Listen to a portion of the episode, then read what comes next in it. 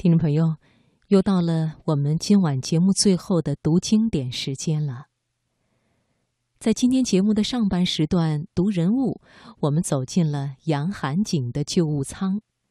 那在今晚的读经典当中，就送给大家一篇女作家陆苏弥漫着时光味道的散文《梨木妆台》。陆苏是一九八八年开始文学创作，擅长诗歌散文。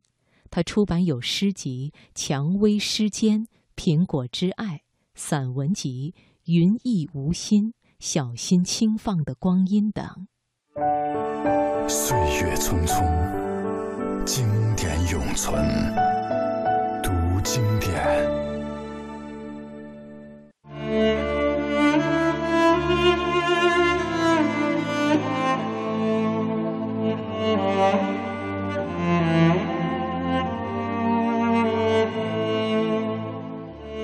我很小的时候，就想着要出嫁，想出嫁不为别的，我一心想要奶奶答应给的嫁妆，一张很老很老的梨木妆台。那是奶奶当年的陪嫁，据说奶奶的嫁妆摆了足足三里地，爷爷家腾出了三进院子还放不下。辗转至今。就只剩了这一个梨木妆台和满堂子孙。说这话时，奶奶脸上并无惋惜之情。梨木妆台周身镂刻着吉祥喜庆的图案，仿佛所有的好日子都在那上头过着。妆台的正面隐藏着许多带暗格的小抽屉。有的曾藏过一对羊脂白玉镯子，或是一把象牙梳子；有的曾经埋伏过一个女人的家底；有的看过红颜脂粉；有的见过女工的道具和手艺；有的见过一方祖传的砚和几支未沾过墨的上好毛笔。这大约是奶奶最钟爱的嫁妆，她把它放在卧房内，每天都要和它亲近几回。想来，那时的镜子定和奶奶一样，有着春月般的面容，几十年的世事就在她面前变幻。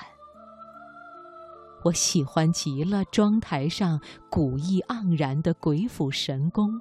还有那些可锁很多光阴的抽屉，我一心向往着，什么时候留得一头齐腰长发，然后，在一个清闲的早晨，在妆台前端坐，在长长的发辫上，重温奶奶溜光水滑的窈窕岁月。淡扫蛾眉，樱桃小口，粉饰一脸张狂，为婉约娴静。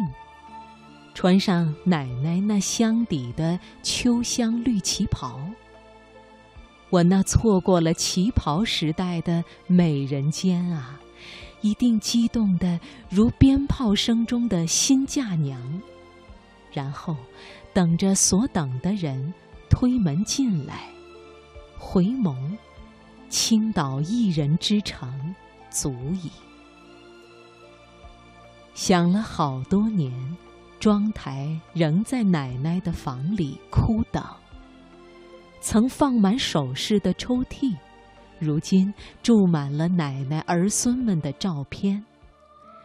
梨木妆台好像一个大家族的老宅院，古朴而祥和。